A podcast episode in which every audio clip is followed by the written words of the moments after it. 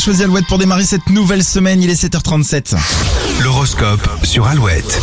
Les béliers, la semaine sera synonyme de nouveaux départs pour vous. Vous avancez sur la bonne voie. Taureau, la journée est idéale pour prendre un peu de recul et vous laisser aller. Un peu de légèreté vous fera du bien. Gémeaux, la communication sera primordiale dans les prochains jours, sinon vous pourriez passer à côté de belles opportunités. Cancer, vous, aurez, be- vous avez besoin de tranquillité. Euh, Celles et ceux qui ne l'ont pas compris risquent de s'en souvenir. Lion, vous pourriez être bousculé par le rythme de cette semaine. Pensez à bien vous organiser. Vierge, si vous aviez l'impression de faire euh, du surplace sentimentalement, c'est terminé.